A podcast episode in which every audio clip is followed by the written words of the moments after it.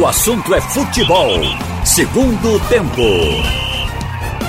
Haroldo Costa. Boa tarde, no ar o assunto é futebol, segundo tempo. A produção técnica é de Big Alves e Edilson Lima. Comigo aqui, Ralf Carvalho, Roberto Queiroz. Começar então com essa vitória do esporte diante do Corinthians por 1 a 0 é, Roberto, e lembrar o nosso saudosíssimo Mané Queiroz. Grande Mané. Saudade do nosso Manézinho. É, muito bom. Grande Mané. É verdade. Diria o nosso Mané, né? Se o campeonato terminasse hoje, o esporte estaria aí na sétima colocação, a um ponto da zona da Libertadores da América. O que é que você destaca aí dessa mudança do esporte, Roberto? De, de repente, aquele time que estava lá na lanterna via aqui para o sétimo lugar na tabela.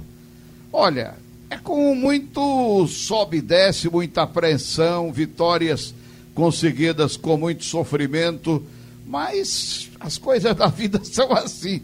A vida tem, é, tem, tem isso aí, as pessoas se esforçam muito, vêm lá de baixo para alcançar aquilo que querem. Então é isso que está acontecendo com o esporte no Campeonato Brasileiro.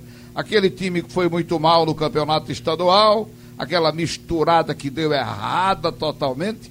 Então o, o, o time é, evoluiu, a verdade é essa, o time do esporte teve um, uma, uma evolução, embora jogando a partida contra o Grêmio, a partida contra o Fluminense, com muito sofrimento, empatando um jogo, é, com, perdendo um jogo para o Curitiba, que não merecia perder. Essa é que é a verdade. Ali foi uma derrota de uma jogada individual do goleiro do esporte e, enfim, é uma campanha que vai melhorando. A atuação de ontem foi bem melhor do que a atuação contra a equipe do Fluminense.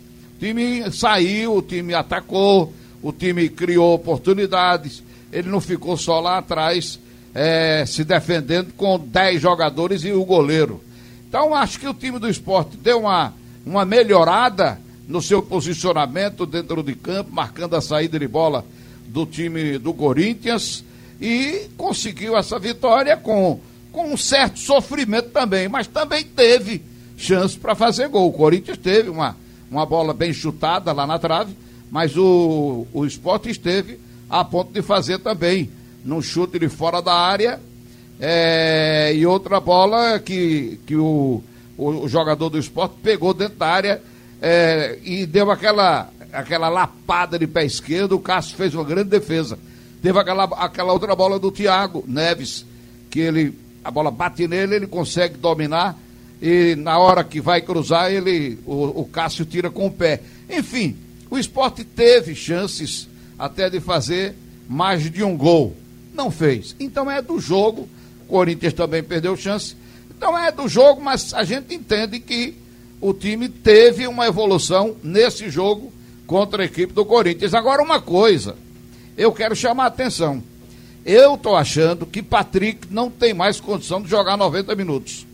Porque duas bolas que ele entregou no finzinho do jogo, ali na entrada da grande área do esporte, essas duas bolas, eu entendo que foi, foram dadas porque estava faltando força na perna do Patrick ou nas pernas do Patrick. Eu acho que o vai e vem que ele faz, ele não está aguentando mais o segundo tempo inteiro. Ele vai caindo, caindo e fica um pouco sem forças. Ele quase entrega. A bola que ele entregou de presente da entrada da área quase resultava no, no, no gol de empate do Corinthians. Depois vem outra e ele faz uma repetição do lance.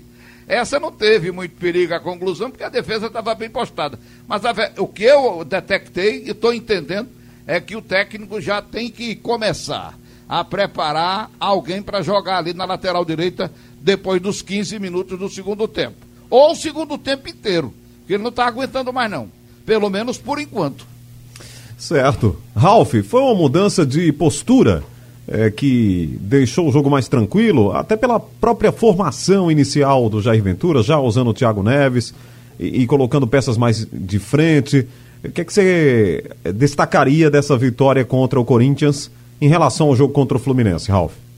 Olha, a vitória foi de 1 a 0, mas o esporte ter numa partida 63% de posse de bola e diante de um Corinthians que joga procurando o jogo, portanto ofensivo, foi muito. E digo mais, isso se deveu à mudança, que não foi só uma postura, como filosofia, porque antes o Jair tinha a filosofia da marcação, de sofrer com aquelas duas linhas de quatro, que era onde ele se agarrava, porque o esporte tivesse boa marcação. Uh, eu acho que o básico era não perder. Hoje ele já passa um novo estágio. Um time que vai propor o jogo para ganhar.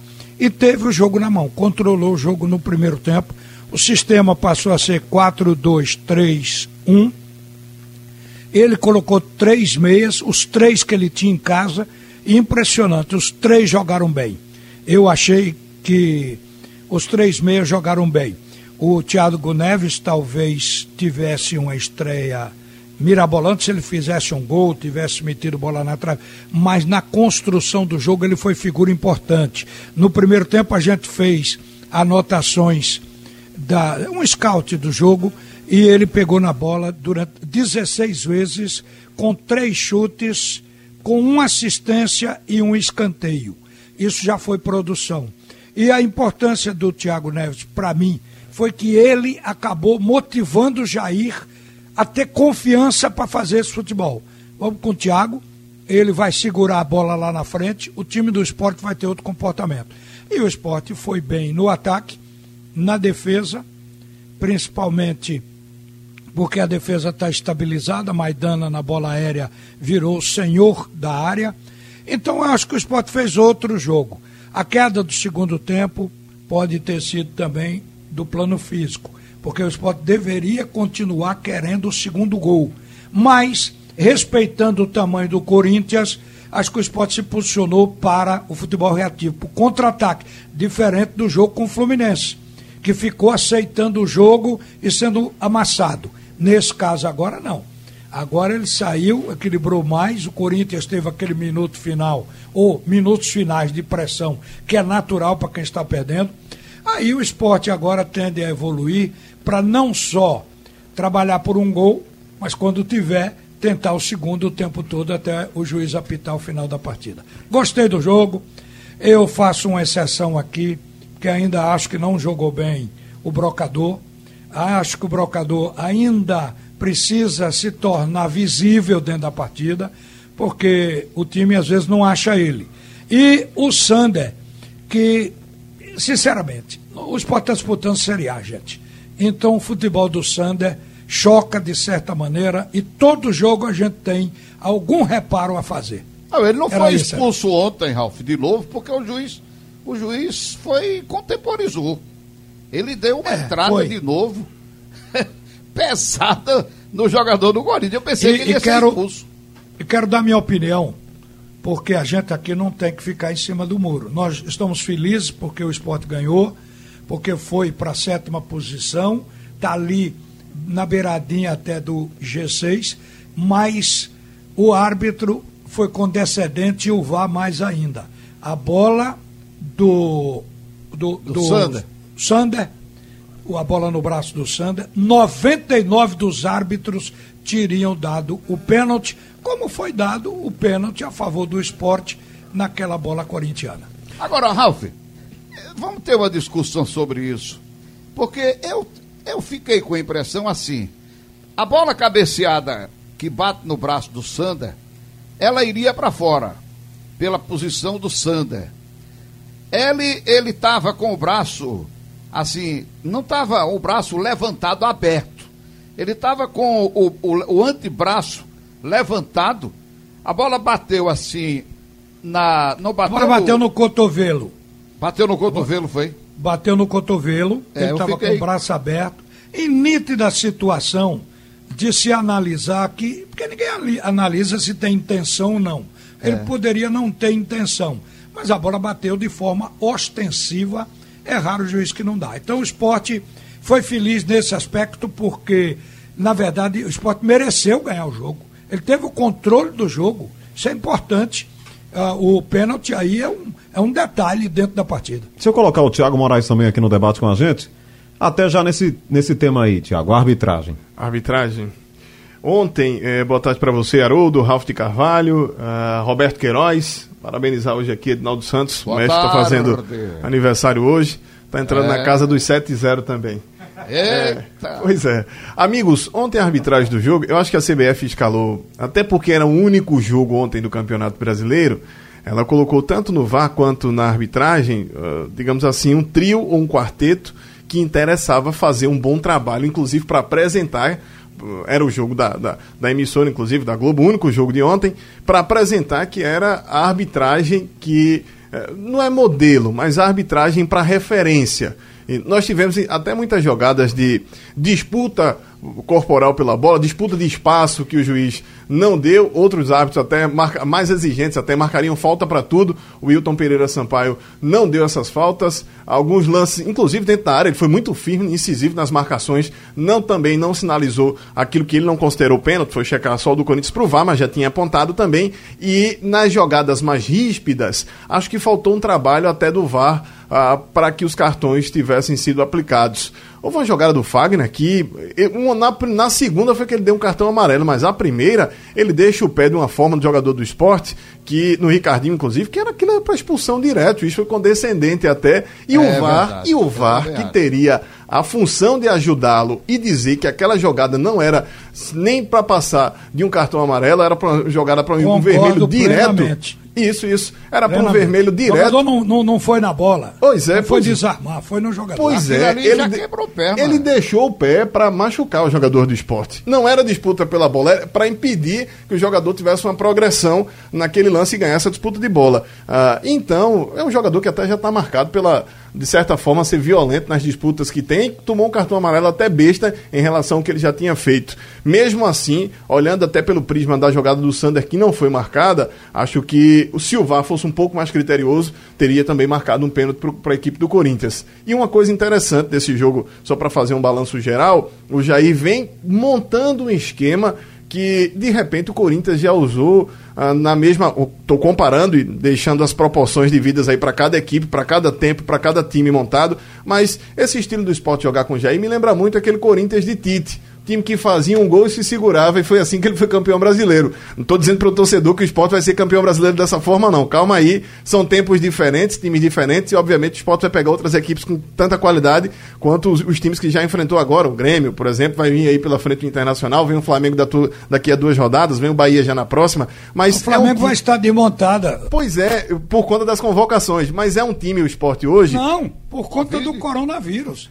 São 27 pessoas Contando a data. É o jogo? Ah, sim, ah, sim, é. Contando a data, ainda não dá nem os 15 dias, não, nos 14 dias, não. Não, não dá. O Sport joga com o Bahia, depois joga com o Corinthians. Isso mesmo. Ah, me lembra, Bahia lembrança, e Flamengo. Bahia e Flamengo, perdão. Bahia e Flamengo. Lembrança padrão, Ralf. E desta forma, o esporte vai construindo um pouco de tranquilidade para o Jair trabalhar. Mas acho que a arbitragem ontem, eh, se não passou na referência para ser tudo foi por conta de algumas situações, inclusive o VAR que não ajudou, mas o árbitro de campo, o trio de campo passou na média. Bom, ontem nós tivemos a coletiva do governo do estado de Pernambuco, né, falando sobre a Covid com todo o, o pessoal do governo, né, os secretários, é, neste sistema que foi montado, onde são feitas as entrevistas que explicam aí a, a de que forma o governo está procedendo em relação à Covid. Né? Foi montado lá um comitê né, de combate à Covid. E eu até enviei aqui a pergunta pela TV Jornal, com apoio aqui do grande João Carvalho, sobre a questão de torcida no estádio. A resposta que veio lá do secretário é que ainda não há uma previsão. Ele disse, deixou uma expectativa, né, que só a partir do dia 12 de outubro, não está tão longe, né? Mas só a partir do dia 12 de outubro é que será avaliada essa possibilidade da presença de torcida no estádio. E aí a gente fica aqui esperando, né? Hoje à tarde tem essa videoconferência. Alguns estados deverão se posicionar. O material do nosso Wellington Campos, inclusive, no final do assunto é primeiro tempo, falou sobre isso, de que há uma pressão de que, ou seja, todo mundo ou ninguém, mas o Rio de Janeiro já se posicionou favorável a receber torcida. E a gente vai entrar numa polêmica. E São né? Paulo né? se posicionou contra. Contra também, é verdade, com Dória, é. Roberto. O governador é. disse que não tem previsão e, e, ainda que tivesse sem vacina não voltaria. É, aqui em é. Pernambuco o secretário falou que é só quando entrar na fase 10. E isso seria só na, em meados de outubro.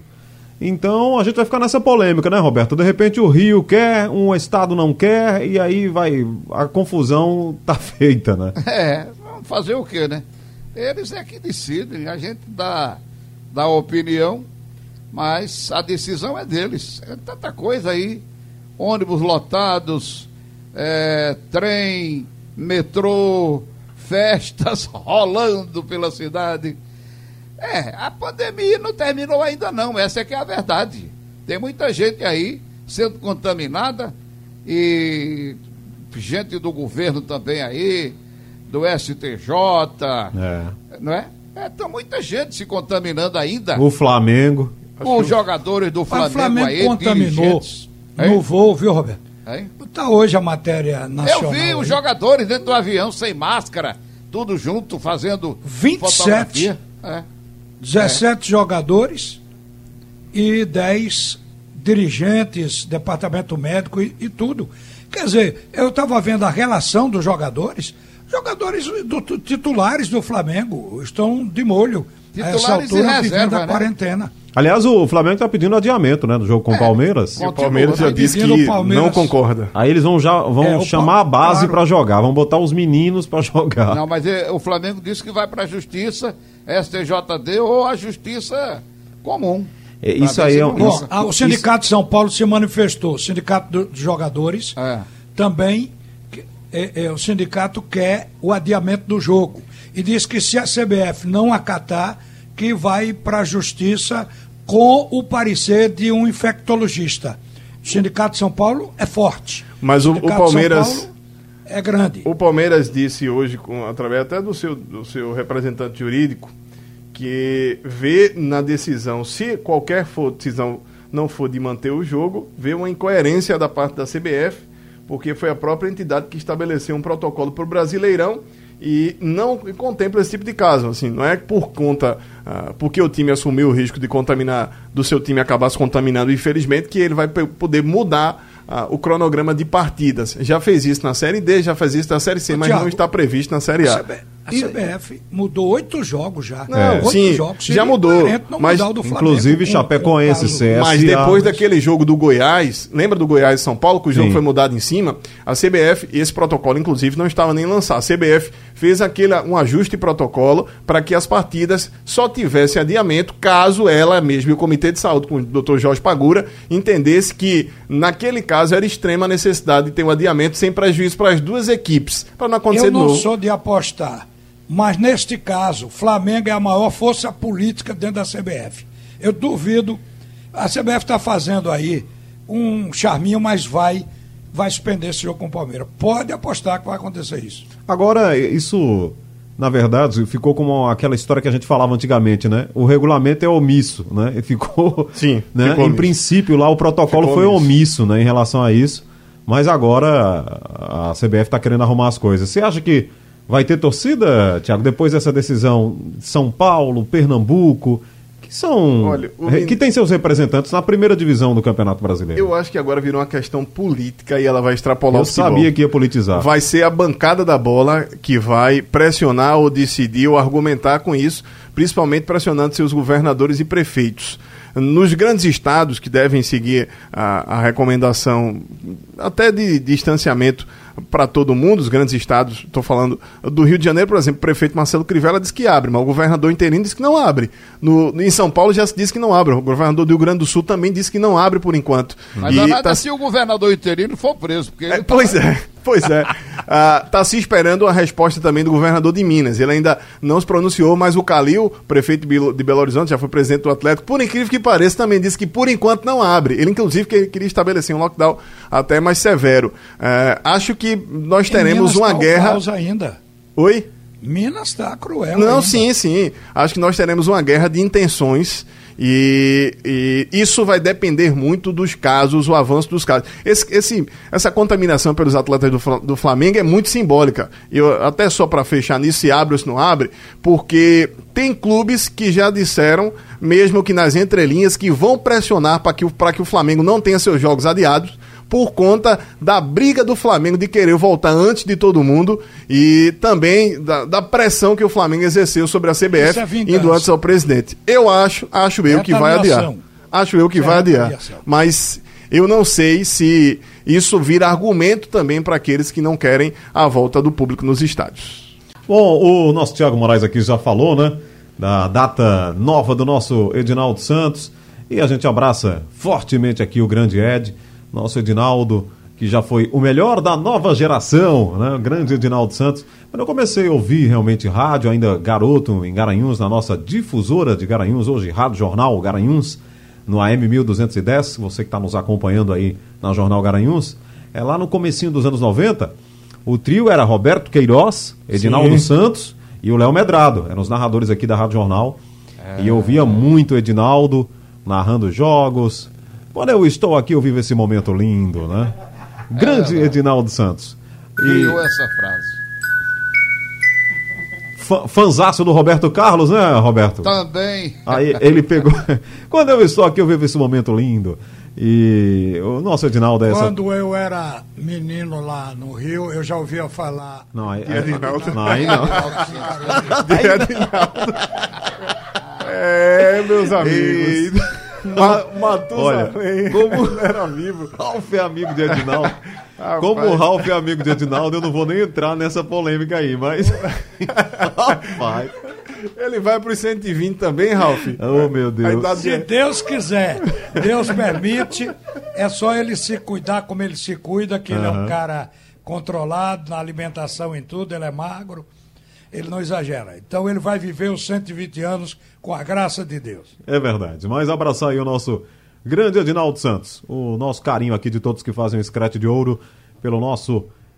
Nossa fera aí do rádio brasileiro, uma das feras do rádio do Brasil, nosso grande Edinaldo Santos, narrador, é, apresentador, comentarista também, e está sempre aqui conosco. Hoje à noite estará com vocês aqui no Bola Rolando e no Movimento Esportivo. Bom, é, vocês estavam falando de Covid, a gente estava falando de Covid, né, na situação do Flamengo. Eu achei uma frase interessante aqui, rapaz, do Ibrahimovic, né? O Ibrahimovic colocou é, lá no Twitter dele: Eu testei negativo para Covid ontem e positivo hoje, sem qualquer sintoma. Covid teve a coragem de me, de me desafiar. Que má ideia. Olha, Será que tem então, autoconfiança hoje... o Ibrahimovic? É. Que má ideia da Covid me desafiar. É tem um jogador do Flamengo que está testado positivo e negativo.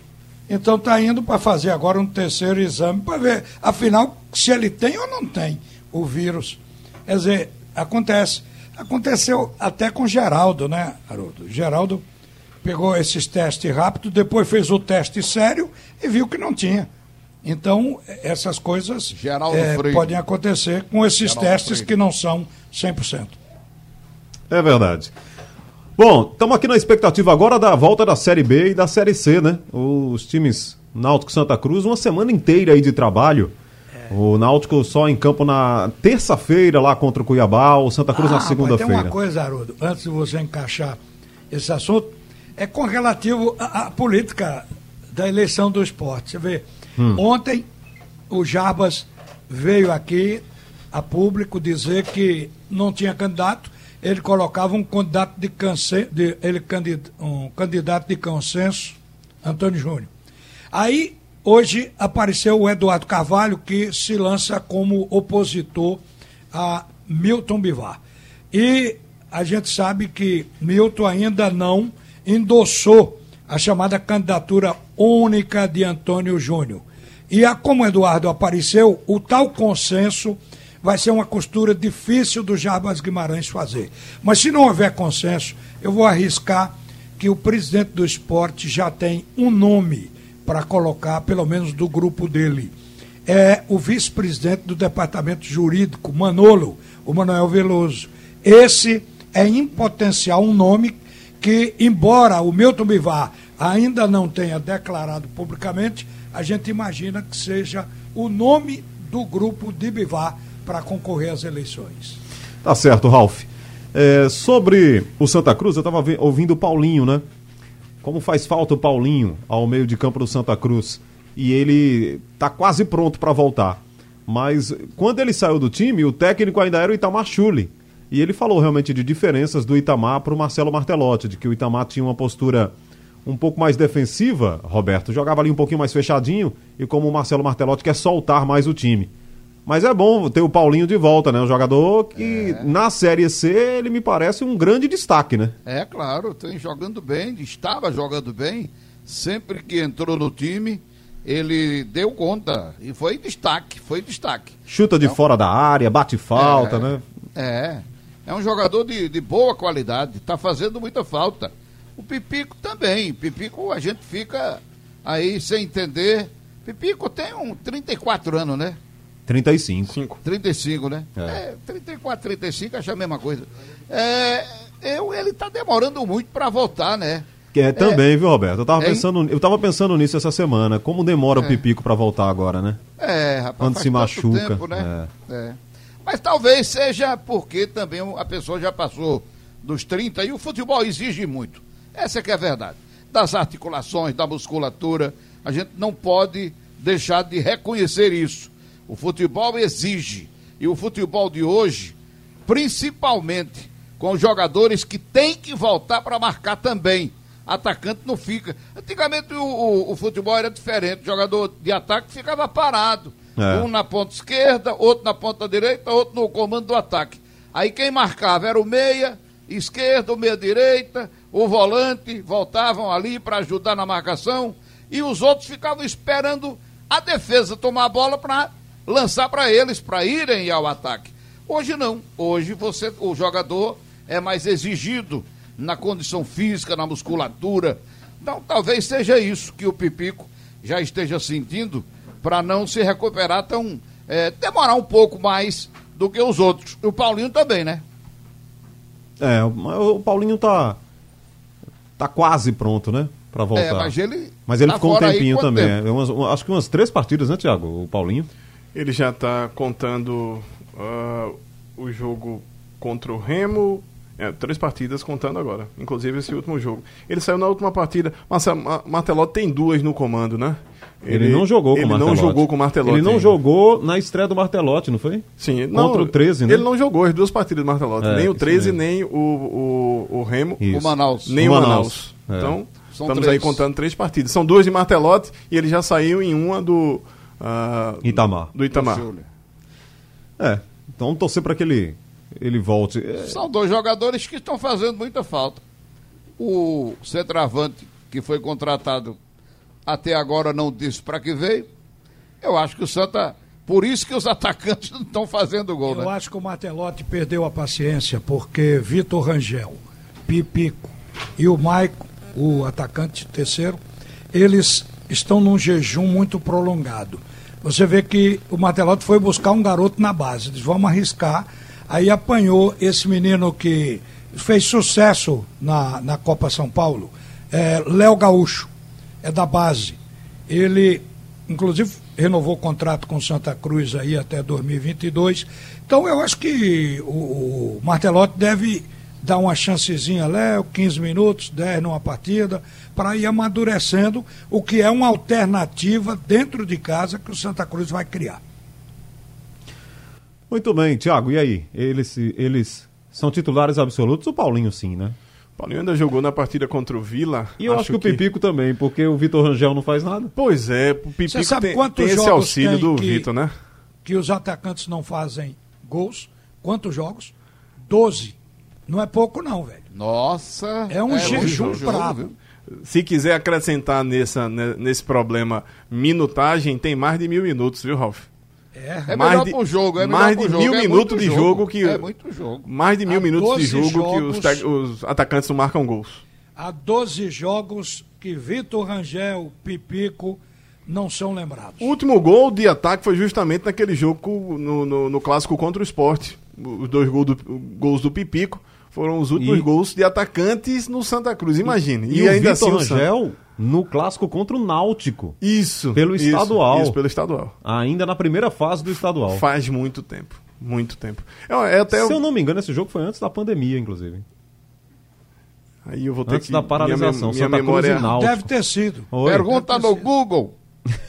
o professor Google, né? É porque depois o jogo paralisou para voltar ao jogo do esporte, né? Só É- teve é uma o- rodada. Isso, isso, isso. é. isso. Foi antes da pandemia. Foi antes da pandemia. O gol antes da Vi- paralisação antes por da conta paralisação por conta da pandemia. o Isso, gol do. Vitor Rangel. Então, É uma, uma uma seca grande, né? E se especulava que o Vitor, quando jogasse Uh, até na posição para se firmar como titular, vim, teria, teria condição de, de, de fazer, primeiro de março a data, para poder fazer a questão de ter a confiança, ter a chance, o time jogar em função dele. Nada disso aconteceu e muita gente, já, não é nem da desconfiança, ele já passou da desconfiança para irritação.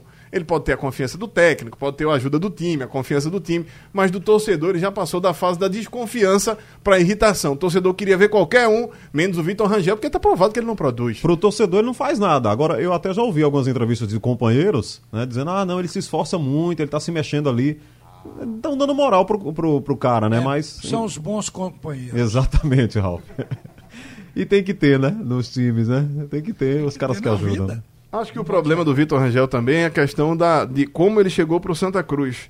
Se ele tivesse, obviamente, talvez assim ele não fosse contratado, mas lembram do Jô da temporada passada, o, o homem de, de esforço do Leston Júnior? O Jô era isso, chegou dizendo: olha, eu não sou atacante de muitos gols, é. eu, eu sou mais de me esforçar para o time, e aí fez gol importante quando nem se esperava dele. O Vitor é o inverso, se espera que ele se espera que ele marque gols, ele não marca. pelo que ele disse. Santa Cruz estava contratando um atacante e ele disse: Eu sou atacante, mas não faço gol. Exatamente. Exatamente. é aí, o Vitor Rangel é o inverso. Se espera dele gols e os gols não saem. E acho que pressiona, não é só ele, pressiona todo o sistema defensivo. E também porque agora está ficando a questão dos zagueiros marcarem gols. Os últimos gols do zagueiro, um gol do Elivelto, uh, um gol do Denilson. As, os últimos gols foram de zagueiros. E aí nem os meio-campistas conseguem produzir, até porque houve a mudança. O Paulinho, infelizmente, saiu depois da partida com Vila Nova. Precisa voltar agora para poder ajudar essa questão ofensiva também do time. E o Chiesa vai ser titular, Roberto, no Náutico agora?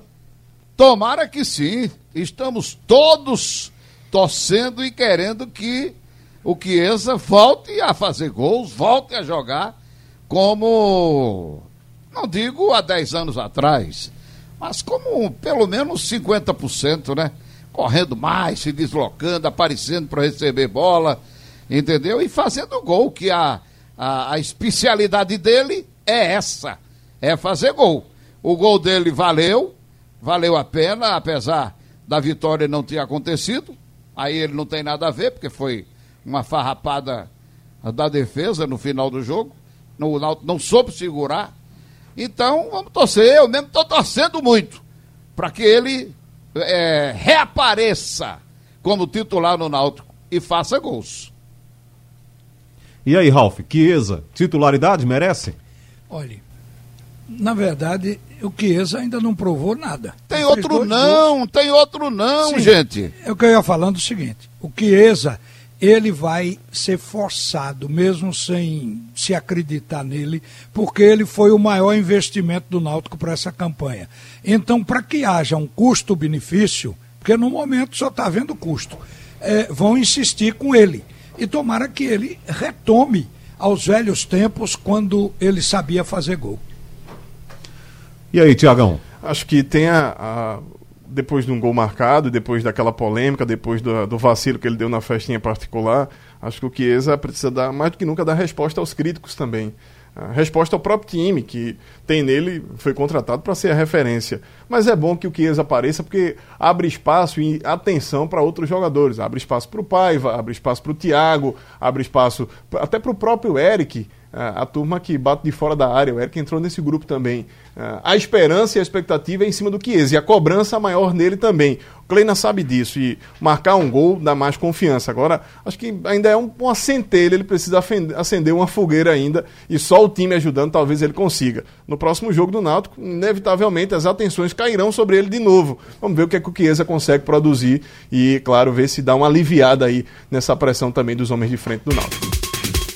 Sugestão ou comentário sobre o programa que você acaba de ouvir, envie para o e-mail ouvinte@radiojornal.com.br ou para o endereço Rua do Lima 250, Santo Amaro, Recife, Pernambuco.